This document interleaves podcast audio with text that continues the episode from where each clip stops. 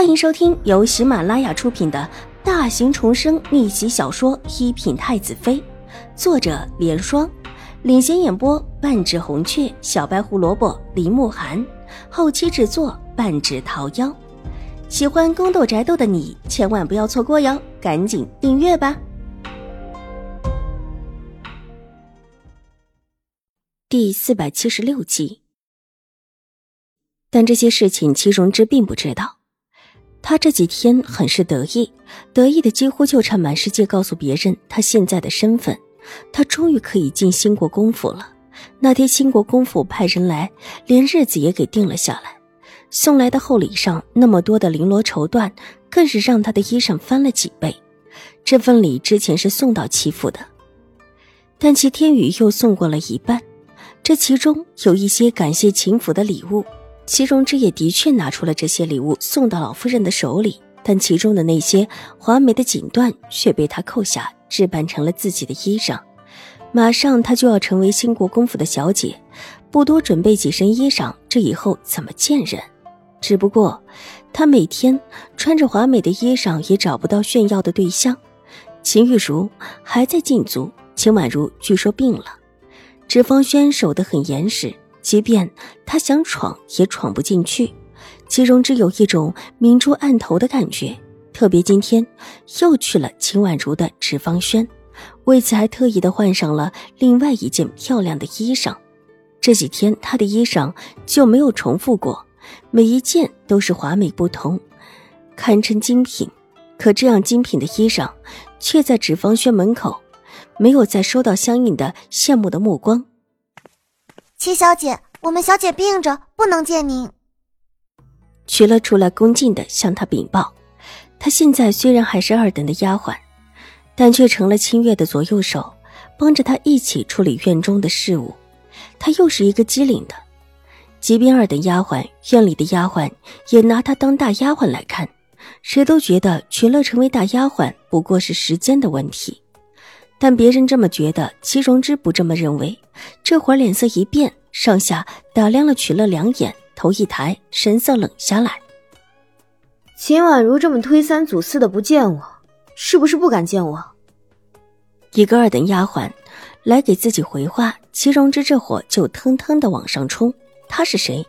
马上要成为新国公府小姐的人，居然被秦婉如这么的看清。齐小姐。我们小姐真的病了，之前从宫里回来的时候就一直病到现在。下贱的丫头！齐荣之大怒，插手就要给曲乐两巴掌。曲乐反应极快的闪过去，一边大喊：“齐小姐，我们小姐真的病了，难道您还不相信吗？”他们这边动静大起来，院子里其他人的目光却不善的看向齐荣之。看着那么多拿着扫把、抹布的丫鬟，婆子的目光都看向自己，齐荣之的心中莫名的一虚，一时之间居然不敢真的闹起来，恨恨的咬了咬牙，冷哼一声：“过几天我就要离开秦府了，告诉你们小姐，让她早早的好起来，不然这以后就算是她想见我也不能够了。”是齐小姐。奴婢一会儿就去禀告我们小姐，七小姐您先请吧。若您没事，可以去帮我们二小姐看看大小姐。过段时间，我们大小姐和嫡世子就可能会成亲了，到时候齐大小姐想见我们大小姐，恐怕也不太方便。曲乐陪着笑脸道，把方才的话带偏到了秦玉茹的身上。我想见她，也不看看秦玉茹什么身份，嘿，我去看她。齐荣之冷哼一声，转身拂袖而去。齐小姐，好走。徐乐在背后冲他行了一礼，礼数周到的很。齐荣之转头看了看曲乐的笑脸，越发的气闷起来，站定在纸坊轩的外面，看了看方向，转身还是决定往另外一条道上而去。那条路通往秦玉茹的院子，他这几天在秦玉茹这里碰了好几个软钉子。的确没往秦玉茹那边过去，想到自己现在身份不一般，但秦家姐妹居然没看到自己，没羡慕自己，齐荣之就觉得不舒服，就像锦衣夜行似的。怎么着也得让秦氏姐妹羡慕羡慕。秦婉如这里碰了钉子，她就去找秦玉茹。之前是因为秦玉茹被禁足着，不太方便打扰，但在秦婉如门口这么一气，一口邪气憋在心头，不上不下，他也就顾不得了，带着春意就往秦玉茹处来了。凭秦婉如自己的身份，就让自己看不起，居然派个二等的丫鬟答复自己，这不是羞辱自己是什么？小姐，七小姐被气着去找大小姐了。徐乐方才并没有离开，而是远远的跟着齐荣之走了一段路，看到齐荣之转上了秦玉茹院子的小路，才重新的转了回来。最近几天多引齐荣之往秦玉茹那边走走。秦婉如微微一笑，意有所指的道：“齐荣之和秦玉茹两个一样的刻薄，一样的恶毒，让他们两个自己斗起来，可以省自己很多事情。静心安发生的祸事，必是和狄氏有关。